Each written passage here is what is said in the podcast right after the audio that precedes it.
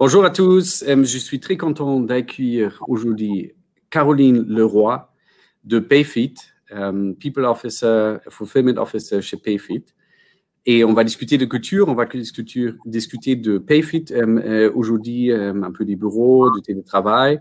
et voilà, bienvenue. Caroline, est-ce que tu peux te présenter? Merci. bonjour Franck, bonjour à, l'équipe.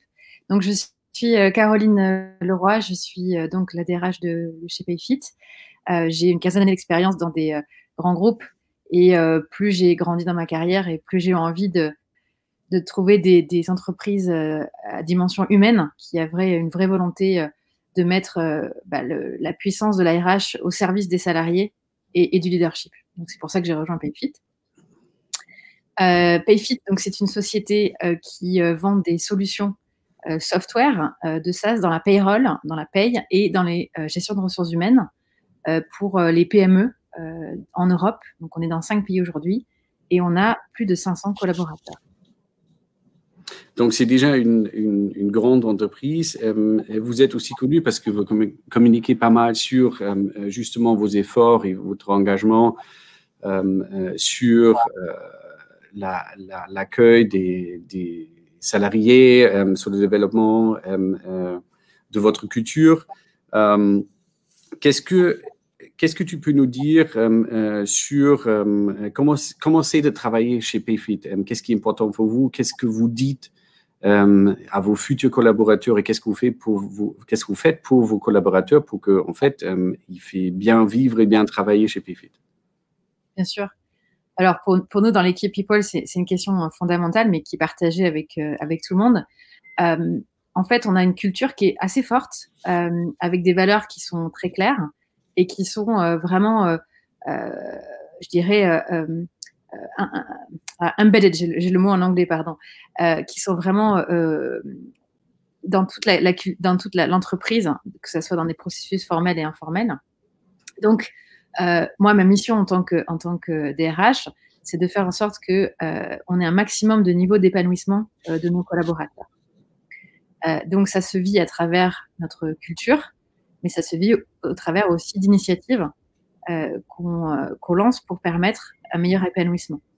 je vous donne un exemple. quand on fait une politique de, de offboarding, de départ d'un salarié chez nous, l'objectif, c'est pas juste euh, de lui montrer euh, le process, la procédure administrative, c'est euh, d'accompagner le collaborateur et de former le manager pour qu'il l'accompagne dans ces moments difficiles et que en fait on puisse en faire un ambassadeur après son départ de, chez Payfit. C'est juste voilà un exemple de la manière en fait dont on, fait les choses. Et pourquoi est-ce que donc tu parles d'épanouissement Pourquoi est-ce que c'est important pour vous? Pourquoi c'est important? Parce que euh, il y a plusieurs, bon déjà, il y a plusieurs études qui le, montrent. Hein. je vous invite à regarder celle notamment de, McKinsey. Euh, mais on sait que l'engagement euh, des collaborateurs vient d'une motivation et d'avoir l'impression de, s'épanouir dans le travail. Hein. Ça va au-delà du bonheur qui peut être un peu difficile à définir. Et un collaborateur qui va être épanoui, on sait que ça, génère beaucoup plus de productivité et d'engagement. Euh, chez, nos, chez nos salariés. Donc indirectement, euh, ça joue sur euh, la, performance financière, ça joue sur les revenus, sur la satisfaction client, parce qu'un collaborateur engagé va moins partir, il va plus être concentré dans son travail et il va avec plus de, conscience professionnelle et de plaisir répondre aux clients, par exemple. OK. Et vous êtes donc une entreprise de, de, la French Tech, on peut dire. Donc, vous êtes aussi dans dans, on peut dire, dans la guerre euh, de recruter des talents, de retenir des talents. Donc, c'est important finalement de, de leur ouvrir euh, un, un, lieu de travail, une, entreprise, une culture donc, où ils peuvent s'épanouir euh, et où ils ont envie d'aller. c'est ça. Hein. donc, comment, comment ça s'est passé, le confinement, après le confinement Comment est-ce que vous avez traversé donc, la première partie de cette pandémie? Bien sûr. Euh, alors, on est une société qui était déjà très digitalisée. On avait un peu aussi de télétravail. On avait déjà deux jours euh, de télétravail par semaine. On a plusieurs pays, donc on était habitué à travailler en, remote. Euh, et on a été assez impressionné par la capacité et l'agilité de, nos salariés à, passer en full remote et full digital en quelques jours. donc sur ce point-là, ça a été assez facile. Ce qui a été plus compliqué pour nous, ça a été l'impact, l'impact de l'acquisition client sur notre, revenu, parce qu'on reste dans des, dans des modèles d'hypercroissance. Donc quand il y a des phénomènes macro comme le Covid, ça, vient nous impacter euh, assez, assez fortement sur, euh, sur euh, notre façon de travailler et, notre acquisition. et puis, ça a été, d'un point de vue people, ça a été de pouvoir accompagner les salariés qui étaient particulièrement isolés. Je vous donne un exemple, on avait une équipe italienne à ce moment-là qui était, qui était basée en France, ils venaient d'arriver à Paris, euh, ils connaissaient personne et se retrouvaient dans 30 mètres carrés seuls pendant euh, deux, trois mois. Euh, donc ça a été euh, difficile. Il a fallu accompagner ces collaborateurs-là pour qui le full remote n'était clairement pas totalement adapté. On n'avait pas pu anticiper, évidemment, parce que c'était une crise. Ça, ça a été compliqué. ensuite, ce qu'on a aussi fait, c'est qu'on a beaucoup, on a surcommuniqué volontairement. On a eu beaucoup plus de, de, team meetings. on est passé de tous les 15 jours à toutes les semaines. On a eu des, vraiment des réunions de e-coffee pour expliquer ce qui se passait, d'un point de vue finance, d'un point de vue revenu, d'un point de vue euh, people. Et on a eu des pulse surveys qu'on faisait euh, finalement euh, pas si souvent que ça, qu'on a fait de manière hebdomadaire pour prendre le pouls, le prendre, savoir si ça se passait bien avec leur manager, leurs conditions de travail, leur, voilà, le, mental. C'était important de, d'avoir un bon mental dans ces moments-là.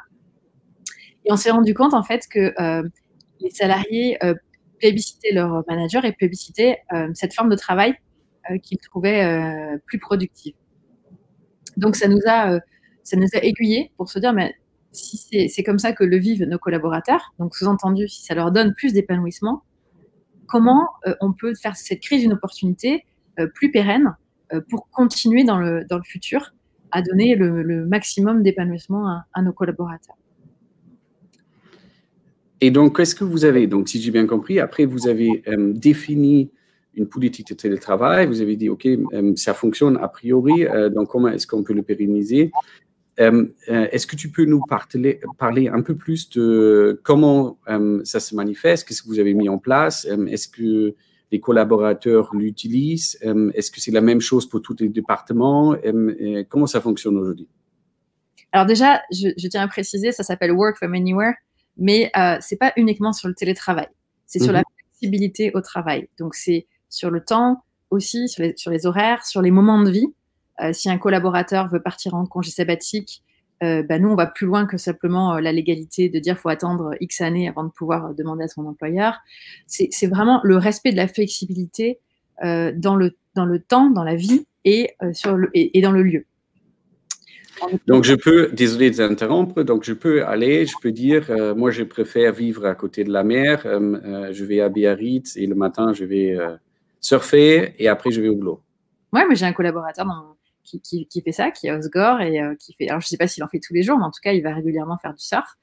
Euh, à partir du moment où euh, on va le voir, il y a des garde-fous, c'est-à-dire il y, a des, il y a des principes clés qui sont autour de nos valeurs, qui a un cadre enfin, très fort. Hein. À partir du moment où on n'impacte pas son équipe, ses résultats, les clients, à partir du moment où on n'impacte pas l'entreprise de manière négative, il euh, n'y a aucun souci pour s'organiser de la manière dont on veut, puisqu'on fait confiance au collaborateur. Parce que, en fait, ce collaborateur dont on parle, qui, qui est par exemple à Biarritz, qui fait des cours de surf, euh, bah, ça le rend euh, très, très épanoui personnellement de pouvoir gérer son temps de travail comme ça. Et on, est convaincu qu'il va être beaucoup plus productif, ne serait-ce parce que comme il fait du sport, physiquement, il est, il, est, il est beaucoup plus, il a plus d'énergie. Il, il, est plus épanoui mentalement puisque ça correspond à son, sa façon de vivre euh, qui, mmh mmh Et, euh, et, euh, et, ça va donc jouer sur, sur la productivité. donc ça, c'est effectivement un peu l'effet waouh et ça va jouer sur sa rétention, bien évidemment, aussi. Il y a, vous, vous, disiez aussi sur la partie, pardon. Exactement. Donc, mais tu disais aussi que tu, en fait, il y a des garde-fous. Donc, on a toujours, je pense, on peut, tout le monde peut comprendre, c'est sympa d'aller surfer. Euh, euh, presque chaque jour. Après, comment on fait en sorte, parce que les entreprises ont même un objectif euh, d'être performantes, créer une performance, et voilà, comment on fait en sorte qu'on puisse créer une culture et une politique de work from anywhere, télétravail, qui, en fait, balance bien les deux côtés. où d'un côté, on n'oublie pas que l'entreprise est là pour créer quelque chose, pour produire quelque chose, et de l'autre côté, comment est-ce qu'on peut euh, créer cette euh, symbiose avec euh, l'épanouissement, potentiellement aussi plus de temps libre à un endroit qu'on peut choisir plus ou moins librement. Comment, comment tu, tu crées ces garde-fous? C'est quoi les valeurs de l'entreprise? Donc, ils font en sorte qu'en en fait, on travaille, mais on, on, a aussi du temps pour nous. Oui, alors il y a beaucoup de questions dans cette question, mais je, vais y répondre. alors, ça fait partie des enjeux les plus euh, les, plus difficiles hein, pour nous. On est en, test and learn et on sait que euh, comment on va euh, garder, conserver une culture forte et le lien social, c'est un enjeu majeur de cette nouvelle politique. Donc, par exemple, on n'autorise pas le full remote. Mm-hmm. On n'est pas dans une structure de, full remote. ce qu'on dit, c'est que la, personne qui, par exemple, vit à Osgore, si on reprend le même exemple, mm-hmm. il y a des moments, des rituels où elle va devoir participer euh, on est dans la, dans la recommandation, dans l'intelligence collective. Donc, c'est des discussions qui sont faites en bonne intelligence avec son manager. Mais euh, on va demander aux collaborateurs, dans des moments clés, par exemple, si on fait un summit ou s'il y a un team building avec, euh, avec un brainstorming sur deux jours, une fois par mois, c'est à peu près ce qu'on va recommander quand des collaborateurs sont plus éloignés, de venir une fois par mois dans notre, à notre maison mère ou en tout cas au bureau auquel ils sont rattachés pour avoir des moments physiques qui euh, seront euh, plus euh, quali en fait. Ça, c'est très très important et je vais venir ensuite sur la performance. ça nous a obligés à être meilleurs en fait, à être une meilleure entreprise et à de meilleurs managers. C'est-à-dire que quand on va, on va, on va pouvoir avoir ce lien physique, il va falloir expliquer aux collaborateurs pourquoi on se voit, c'est quoi l'objectif de ces réunions, pourquoi on ne le ferait pas en, en remote, et qu'est-ce que ça va lui apporter, qu'est-ce que ça va nous apporter. Ça nous oblige à nous poser des questions dans la manière dont on va créer ces liens sociaux et cette culture. Donc c'est un très, bon exercice, euh, ça c'est une première chose. Euh, après, je voulais juste revenir sur euh, là la personne qui, vit à Osgore et qui fait du surf tous les jours, c'est un cas parmi d'autres. La majorité de nos salariés, en réalité, aiment les systèmes hybrides. On l'a vu dans nos enquêtes et on le voit dans notre quotidien. C'est-à-dire qu'ils viennent à, peu près deux trois jours au bureau et, et ils, sont en télétravail deux trois jours. C'est intéressant de voir que finalement, on n'a pas besoin de mettre de règles en fait. Mmh mmh il y a des gens qui, selon leur département, comme vous dites, selon leur contexte aussi, est-ce qu'ils sont nouveaux, est-ce qu'ils connaissent bien leur job, est-ce qu'ils sont seniors, etc. Est-ce qu'ils sont en tech, est-ce qu'ils sont en sales? Selon leur département, selon les discussions qu'ils ont eues avec leur manager et leur euh, bien-être personnel, majoritairement, ils vont choisir des systèmes hybrides. Donc, ils viennent finalement, euh, euh, ils viennent finalement au bureau. Euh, et surtout, ce que tu dis, ce que je trouve intéressant, c'est deux, deux, aspects. Donc, quand on vient au bureau, quand on s'est réunis, on le fait avec beaucoup plus de conscience et beaucoup plus de focus. Donc, il y a, il y a un peu moins peut-être ces réunions où tout le monde est sur son portable ou sur l'ordinateur qui finalement ne sont pas très productifs.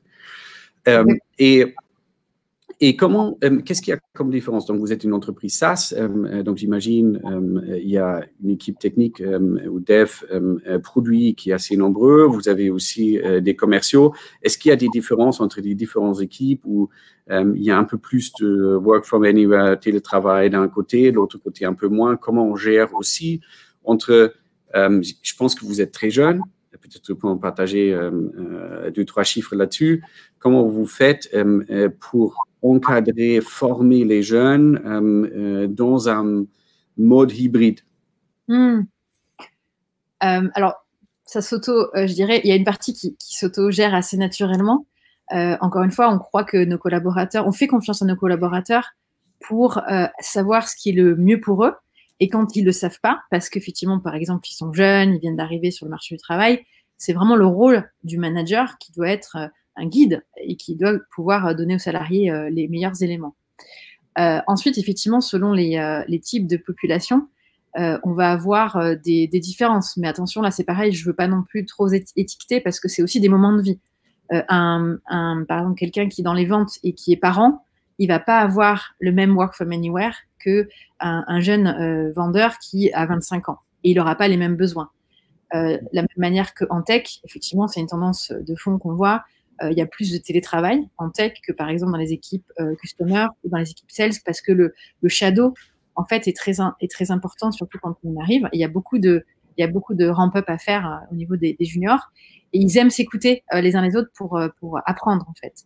Donc là, ce qui est intéressant, c'est d'aller chercher chez nous comment on va pouvoir digitaliser certains shadows, par exemple, pour, pour répondre à l'ensemble de, des, des, des, work from anywhere de ces différentes, de ces différentes populations, ces différents moments de vie. Mais effectivement, il y a des tendances qui sont différentes selon les départements. Et quand tu parles de shadow, donc euh, euh, juste pour expliquer à tout le monde qui nous écoute, euh, donc c'est un accompagnement où on regarde ce qui fait un nouveau collaborateur, c'est ça? En train de travailler, donc donc il y a potentiellement parfois il y a peut-être une, présence physique qui est nécessaire. Parfois on peut le faire à distance si c'est dans la partie tech IT parce qu'on peut voir l'écran, le code passer. les deux sont possibles. Oui, alors on a des garde-fous là aussi, c'est-à-dire quand on est un, nouveau collaborateur, on appelle donc ça le, onboarding hein, euh, de nos, de nos euh, on a une forte recommandation pour faire en sorte que le premier mois, euh, c'est, les, nouveaux venus soient au maximum en présence physique, justement pour créer les liens, sociaux, pour connaître, pour connaître les, collaborateurs. Et on demande aussi aux managers, aux mentors et à ses collègues plus seniors de jouer le jeu et, de venir aussi à ce moment-là, parce que l'idée, c'est pas non plus qu'ils se retrouvent euh, tout seuls. Donc, c'est vraiment des, garde-fous qu'on est en train de, mettre en place. Et puis après, sur la partie performance, parce que je voulais y revenir, on en avait parlé au départ, euh, parce qu'il y a un enjeu de, de résultat. Euh, encore une fois, ça ne change pas parce que pour nous, on ne pense pas que le, le, changement de lieu de travail crée une différence à partir du moment où il y a une culture de la confiance. La problématique se pose quand il y a une culture du présentiel contrôlante où on a l'impression que si on est à côté de la personne, euh, il va mieux travailler. Nous, on n'a pas cette vision-là. Donc, je dirais d'un point de vue, en tout cas, relation de travail et confiance, ça ne change pas. Euh, par contre, ce qui peut être plus compliqué, euh, c'est en fait être en télétravail, ça demande pas mal d'autonomie mhm. finalement, et, et, être orienté résultat, ça s'apprend. Et donc, c'est plus euh, comment on peut aider les managers à, accompagner mieux les nouveaux, les jeunes collaborateurs qui n'ont pas forcément toujours euh, ce niveau d'autonomie que ça nécessite. C'est peut-être plus là où est notre enjeu, je trouve, aujourd'hui. Euh, et après, ça ne plaît pas à tout le monde. Il y a des gens qui ne sont pas à l'aise avec ce niveau d'autonomie. donc, c'est aussi comment on peut aider ces gens-là à se poser les bonnes questions, à, à, être sûr qu'ils ont envie d'aller vers ce chemin, parce qu'on est convaincu que c'est quand même ce qui est le plus épanouissant. Et donc, peut-être tu peux nous partager quelques exemples concrets. Donc, est-ce que tu, est-ce qu'il y a des, euh, ce qu'on appelle aussi, euh, bon, aujourd'hui des performance reviews, comment est-ce que tu fais cet accompagnement? Et, finalement aussi, qui décide? Est-ce que c'est le manager qui décide pour son équipe quel, est le, ou pour chaque collaborateur, quel est le bon niveau de télétravail accompagnement? Ou est-ce que c'est quelque chose qui est réglé plus ou moins global? Comment ça fonctionne? Oui, oui. Alors, on a, effectivement des, des, performance reviews qui sont euh, tous, les, tous les trois mois. Euh, mais ce qu'on on en a profité en fait pour revoir nos rituels managériaux, euh, pour former nos managers en disant c'est quoi euh, finalement être un bon manager chez Payfit en Work from Anywhere? C'est ça qui est intéressant. Donc, mmh. c'est quoi un one-to-one? C'est quoi donner un feedback? C'est quoi, c'est quoi une performance review chez nous? Donc, c'est tout un travail qui nous, qui, nous, qui nous impose, mais dans le bon sens, à être de meilleurs accompagnateurs de, de managers et eux à être de meilleurs managers. Ça, c'est un premier point. Après, euh, sur euh, euh, la partie du comment je définis moi-même en tant que collaborateur le, work from anywhere, c'est une discussion qui doit être faite à travers en one-to-one avec le, manager et qui doit être aussi en lien avec, avec l'équipe. Donc, nous, on croit beaucoup aux, discussions de, bon sens. et après, s'il y, a un souci avec un collaborateur, le manager peut demander un conseil à, son plutôt au side char. Mais à ce jour, on n'a pas eu de problématique majeur parce qu'en fait, c'est toujours pareil. Si on met le curseur sur la confiance, le sujet, c'est pas le lieu de travail. Le sujet, c'est l'engagement et, euh, et, le résultat du collaborateur. C'est toujours là où il, peut y avoir un souci. Et justement, comment tu mesures cela? Comment tu, comment tu peux capter, comment tu peux savoir qu'avec ces nouveaux, avec cette nouvelle politique, euh, euh, ces nouveaux modes de fonctionnement, en fait, à la fois la performance ne se détériore pas, et aussi, euh, après, euh, on peut parler un peu de culture. Donc, qu'est-ce qui ça fait avec la culture Parce qu'il y a aussi un enjeu euh, vraiment culturel où, quand on se balade dans les couloirs, on voit si les gens rient ou pas, s'ils sont à l'aise, s'ils se sentent bien. C'est beaucoup plus difficile quand on ne peut pas les voir. Tout à fait. Alors, sur la première partie de la question, sur la, la data, encore une fois, c'est le on va dire l'attention et le professionnalisme des, suivis managériaux qui fait qu'un manager il va savoir si son collaborateur il est en performance ou pas. Mais nous, c'est très décentralisé. On fait confiance à nos managers pour le déterminer. Et puis après, ben, on voit les résultats de, l'entreprise, tout simplement. Donc euh, aujourd'hui, euh, on, sait que ça n'impacte pas, au contraire, euh, la productivité de nos collaborateurs. Et on fait des enquêtes régulières pour savoir si ça correspond toujours aux attentes de nos collaborateurs, savoir si ça leur permet toujours d'être productifs. Ça, c'est une première partie.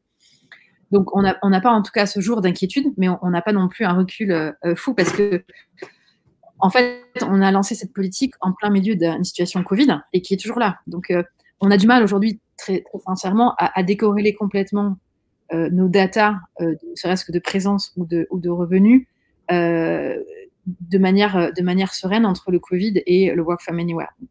Donc, pour mhm. moi, c'est un petit pour y répondre. Après, sur la culture, euh, euh, c'est un de nos enjeux, et d'ailleurs c'est ce que nous disent euh, nos collaborateurs dans les enquêtes, ils ont peur de ce, délitement de la culture. et en fait, c'est pareil, on est dans une, phase de transition, c'est un petit peu dur parce qu'avec le Covid, on ne peut pas organiser beaucoup de rituels d'entreprise. On avait prévu des soirées de, retour, de, des soirées d'été, des soirées de Noël, etc. Et là, aujourd'hui, comme beaucoup d'entreprises, hein, on n'est pas les seuls, bien sûr, on a du mal à, leur montrer euh, toute, la, bonne partie qui, va arriver, où on aura plus de fréquences, plus de budget, plus d'événements. Euh, mais c'est un enjeu fondamental. Il faut vraiment qu'on arrive à craquer ça. et puis enfin, dernière chose, pour répondre au côté lien social, sourire, atmosphère, c'est un véritable enjeu pour nous de faire que le bureau devienne un lieu enfin, d'attractivité qui offre quelque chose de différent que le collaborateur n'aurait pas dans un coworking ou chez lui. Ou, euh, enfin, en tout cas, sur un lieu de travail différent. Ça, c'est vraiment très, très important.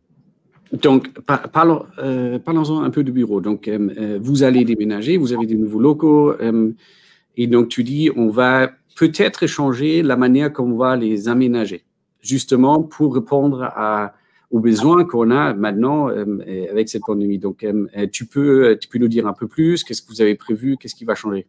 Oui, bien sûr il y a deux axes. Il y a, l'attractivité, comment faire que cette place, elle soit waouh et que les gens aient envie de venir. Et puis, il y a le côté comment on adapte euh, notre mode de travail hybride en, faisant en sorte que les personnes qui vont être en remote ne, soient pas, ne se sentent pas euh, discriminées par rapport aux autres qui sont euh, au bureau et vice-versa.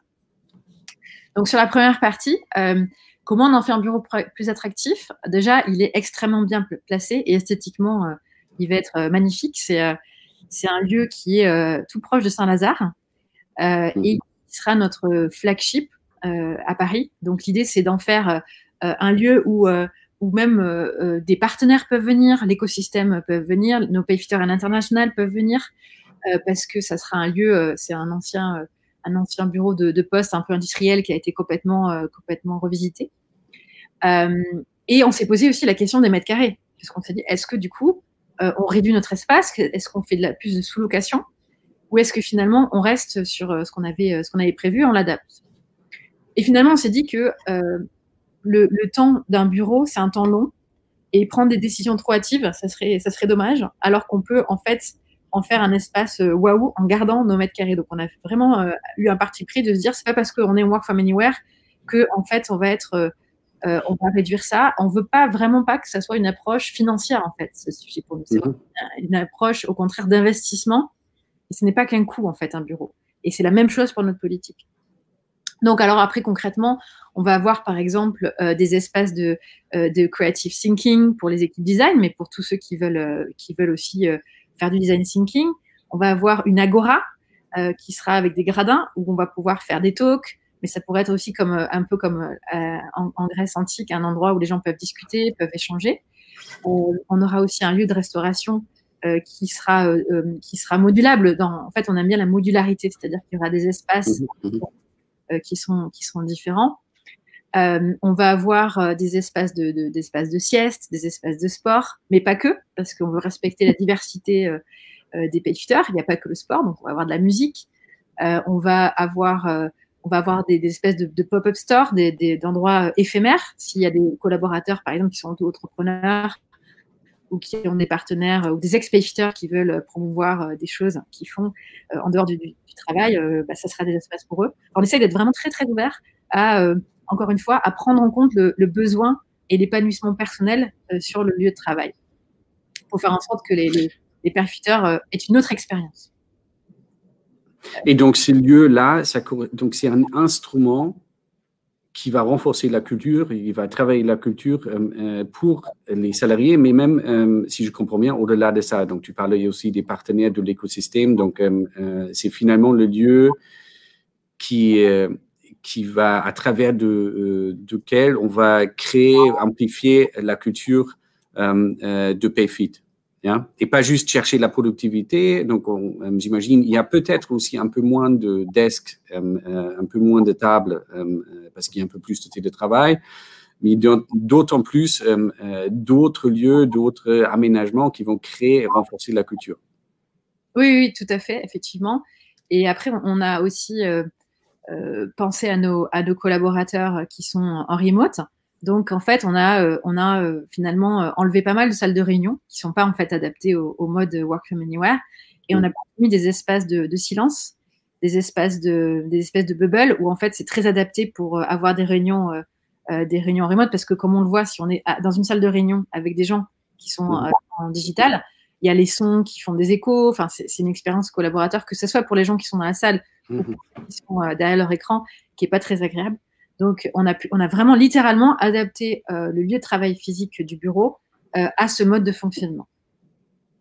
Très, intéressant. Et je pense que vous êtes euh, peut-être une des premières entreprises qui met vraiment en œuvre ce qu'on apprend là pendant, cette pandémie, où en fait l'open space, il n'est plus trop adapté.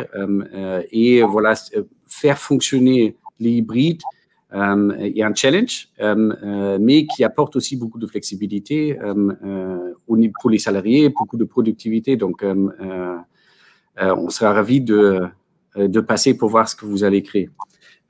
pour revenir un peu à la culture et aussi comment est-ce qu'on peut la maintenir, tu m'avais donné quelques exemples. Il y avait donc il y a des rituels, tu en as déjà parlé un peu, virtuels. donc il y a, j'ai entendu beaucoup de café. Euh, a priori, la consommation de café est très importante parce qu'il y a beaucoup de e-café. Donc, c'est potentiellement des réunions qui peuvent permettre de prendre la température dans les départements. Ça peut être aussi euh, aléatoire, euh, justement pour remplacer un peu peut-être ce manque de, de, de, prise de température qu'on peut avoir dans un bureau quand on se balade ou euh, euh on voit est-ce que ça va bien, les collaborateurs vont bien, c'est quoi. Euh, donc on peut le faire à travers des enquêtes, bien sûr, mais il n'y a pas tout qui ressort à travers des enquêtes. Donc il y a, il y a des e-coffee, il y a Colanta, Colanta, j'ai entendu. dis un peu plus ce que vous faites là. Oui, alors on est encore en train d'y travailler, mais on essaie vraiment de trouver des, des rituels hybrides qui puissent répondre à ce, à ce dispositif. Donc, par exemple, effectivement, alors on a beaucoup de, e-coffee, mais ça peut être du tea, hein, bien sûr, mm. euh, parce que c'est des formats courts. Euh, c'est des formats de 15 minutes, par exemple, 30 euh, minutes pour certaines équipes, mais des formats courts où, en fait, c'est juste pour échanger sur nos vies perso, ce qui se passe ce week-end, la BD qu'on a lue. Et en fait, c'est comme si c'était un, café au, travail. et honnêtement, j'ai même vu, même personnellement, parfois j'ai une meilleure connaissance euh, euh, des personnes avec qui je travaille avec ces genres de, rituels parce que souvent on est très débordé et finalement le café spontané, en tout cas en scale-up, on ne peut pas tous toujours en prendre. Et c'est une formidable occasion de ritualiser, d'avoir des routines pour prendre soin de les uns des autres. Ça, c'est une première chose. Après, les random coffee, c'est pas nouveau, hein, on on l'a pas inventé. Mais ce qui est intéressant là, c'est d'aller voir comment on va, on va euh, faire des, random coffee, quelle fréquence on va avoir pour que, comme vous disiez, le lien social spontané, comme si on allait à la machine à café, euh, se passe. Et là, c'est pareil, le fait que ça soit, euh, ça soit déjà dans, dans, l'agenda, qu'il y ait déjà eu posé la, personne avec qui on va parler, par exemple tous les deux semaines, tous les mois, ça permet, ça permet de, de l'avoir et, de, et de faire ce, lien-là. On a même eu, l'idée de dire, ben, est-ce qu'on mettrait pas une, caméra pour que quand on va littéralement au café, la personne qui va occuper peut interagir avec quelqu'un qui se connecte. Euh, et là, on a un parfait modèle hybride de digital et de café réel. Voilà, c'est un exemple.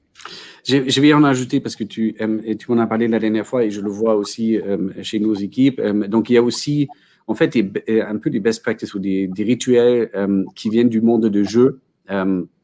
jeu en ligne où en fait les joueurs se connectent sur un chat commun. il y a Discord, par exemple, le logiciel qui est utilisé beaucoup. En fait, euh, euh, qui est utilisé euh, donc beaucoup plus aussi dans le monde professionnel parce que ça crée genre un espace commun où tout le monde peut se connecter à n'importe quel moment de la journée et finalement contribuer, créer ou garder ce lien social, être ensemble, même si on n'est pas physiquement ensemble, on est quand même connecté quelque part. donc ça, c'est des, outils que vous utilisez et tu vois aussi au sein des équipes de PayFit. Oui, alors on n'a pas encore tout mis en place. Mais euh, c'est effectivement, on a, les problématiques, par exemple, d'équipes de, qui sont euh, globales, où, euh, où il y a un payfitter qui va être en Allemagne, l'autre en Espagne. Avec le, en plus la situation Covid qui arrive, on va peut-être pas se voir pendant 6-8 mois. Donc, comment on fait pour garder ce lien social quand on sait qu'on va pas se voir physiquement pendant, pendant plusieurs mois? Donc, ça peut être des. Et en fait, on s'est rendu compte que les gens adorent le jeu, quel que soit le niveau de seniorité, quel que soit. Il y a peu de gens qui aiment pas le jeu. Euh, et là, en fait, c'est encore plus euh, pour moi inclusif parce que le jeu, souvent, euh, dans les scales, ça va être beaucoup de sport, ce qui est bien, mais ça correspond pas à, tout le monde, le sport. Donc, le faire digitalement, faire du sport digital, faire des tournaments digital, ça peut être Mario Bros, ça peut être Colanta, peu importe, mais de mettre des équipes ou des personnes en compétition en, termes de, de, jeu pour gagner quelque chose de manière inclusive comme ça et digitale, c'est très, très intéressant. Et euh, nous, la question qu'on a aujourd'hui, c'est pas de le faire, c'est comment on va le faire, comment on va scaler, parce qu'on a 500 collaborateurs. Euh, L'idée, c'est pas qu'on crée euh, trois postes euh, full time euh, pour juste pour, gérer ça. Donc, on est en train de chercher, il y en a des outils qui vont faciliter cette décentralisation où le manager ou le leader d'un département va pouvoir créer des expériences gamifiées autour du lien social. Ça, c'est super intéressant on en saura plus dans, quelques mois, le temps de, mettre tout ça en place. Ok, magnifique. Juste pour partager aussi un peu ce que nous faisons, parce que en fait, j'ai vu au sein de nos équipes, euh, euh, donc qui ont pendant le confinement, on manque euh, de liens sociaux, qu'on crée ce qu'ils appellent un body bar. Donc, c'est un bar virtuel où ils se retrouvent le soir ou après le travail et ils jouent des jeux. Euh, donc, il y a une question et après, il y a des équipes qui sont connectées sur le chat euh, et c'est lui qui rapporte, ou il y a des équipes qui se créent et, l'équipe qui rapporte euh, ou qui connaît la, bonne réponse en premier, en fait, gagner des points. Donc, j'ai vu des moments avec une dynamique incroyable qu'en ligne. Pendant le confinement et qui a finalement, finalement aidé à souder, à, maintenir l'esprit d'équipe. Donc, donc, on peut euh, créer une culture et maintenir une culture euh, en ligne, même à distance. Et euh, c'était très intéressant d'apprendre un peu comment PayFit le fait. Je pense que vous êtes précurseur sur beaucoup de sujets et ça donne envie aussi d'aller voir, expérimenter, voir l'expérience chez PayFit. Donc bravo pour cela et merci d'avoir partagé toute cette expérience et ces pensées avec nous. Et euh, bon, à bientôt, j'espère. Merci, Merci. Merci, Franck.